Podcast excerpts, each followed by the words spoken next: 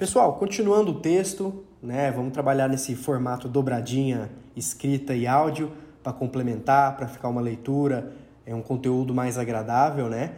É, vou continuar falando dessa linha defensiva, vou passar a bola para os laterais. Espero que vocês curtam esse, esse formato novo que é feito aí para trazer mais conteúdos para vocês. Vamos lá. Para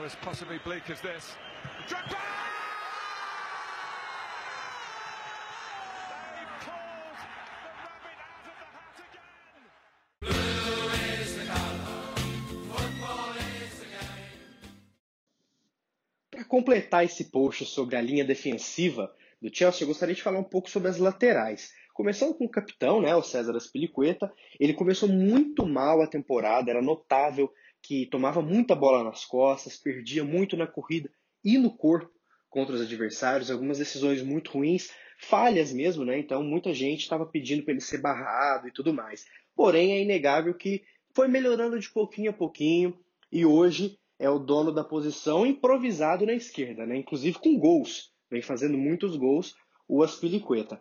Falando um pouco mais da esquerda é aquela coisa, né? Para parafrasear o, a expressão que eu usei no início do post, né? O melhor é sempre quem está do lado de fora. Se o Emerson está jogando, o Marcos Alonso é melhor que ele. Se o Marcos Alonso está jogando, o Emerson é melhor que ele. Eu acho que o Marcos Alonso é carta fora do baralho. Ele não faz parte dos planos claramente. É, ele é outro jogador. Com o Conte, ele era um, uma ponta, né? É um dos defensores na Europa com mais gols decisivos, inclusive. Mas é difícil, né? Analisar um jogador desmotivado e também sabe que é carta fora do baralho. O Emerson é muito cru. Dá para ver que ele ainda falha muito, ele não tem aquele game awareness, né? Que é aquela ele não consegue entender, ler o jogo direito. Isso faz com que ele seja um jogador muito fácil de descartar durante a partida, né? Ele acaba virando uma presa muito fácil. Tanto que o Aspilicueta, óbvio, por ter um status e uma importância muito grande no elenco, acaba sendo titular na esquerda, que não é a posição de origem, porque na direita, meu amigo, essa posição tem dono. Rhys James, que é o jogador da base do Chelsea mais pronto, eu colocaria ele junto com o Loftus-Cheek nesse status de pronto.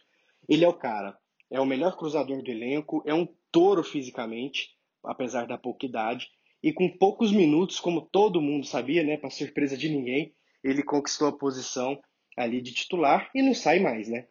Infelizmente ele se lesionou recentemente, mas não é nada demais no tornozelo. E com certeza vai ser titular do Chelsea por muitos e muitos anos, principalmente agora com o contrato renovado. Né? Eu acho que se o Chelsea tivesse uma linha defensiva é, um pouco mais sólida, ele seria muito mais importante do que já é lá na frente. Porque atualmente ele precisa muito recompor, muito ajudar na linha defensiva, isso meio que foge um pouco da característica principal dele, que é a ofensividade, né? O Reese é um baita de um lateral direito, ele deveria ter o triplo de assistências que ele tem, porque ele cruza muito bem e acabou sendo uma arma muito importante para esse time do Lampa. É o lateral titular, ele vai ser titular sim na Inglaterra, que é elogiável o plantel de laterais que tem na Inglaterra, né? Agora com o Reese, com o Alexander Arnold e o Tiggle também, que é um baita lateral, apesar de não fazer tão boa temporada. Inclusive é um dos targets, né? um dos alvos do Chelsea para a próxima janela. Mas sobre as laterais, é basicamente isso. A gente conta com um jogador fora do baralho, que é o Alonso. O Emerson, que é um jogador que não é nível Chelsea, né? Eu não acho que ele é nível europeu, na minha opinião. O Aspilicueta que melhorou, difícil falar para tirar o Aspilicueta do time agora, né? Ainda mais com a quantidade de gols que ele vive fazendo, né? Uma fase artilheira, mas ele tá sim bem. E o Reese, que é um dos melhores jogadores do time já, é um jogadoraço. Mas fica essa, fica essa reflexão, né? do setor defensivo. É uma série de fatores com que fazem que esse setor não tenha equilíbrio, né? Que é o que a gente tanto visa. Inclusive, já escrevi um texto quando a fase do Chelsea estava muito boa na, no ataque, né? Eu até falei, né? Nossa, o time está tão bem na frente, mas não tem equilíbrio porque atrás é muito ruim. Agora atrás continua ruim e o meio-campo e o ataque caiu um pouco de produção, o que é normal, apesar de eu achar que falta um dedinho do treinador aí. Vamos torcer para que o Lampard consiga melhorar e equilibrar mais, principalmente a defesa. E é isso aí, nas laterais, vamos de Aspilicueta e Rhys James aí até o final. Acredito que sejam as melhores soluções se não vier ninguém mais relevante.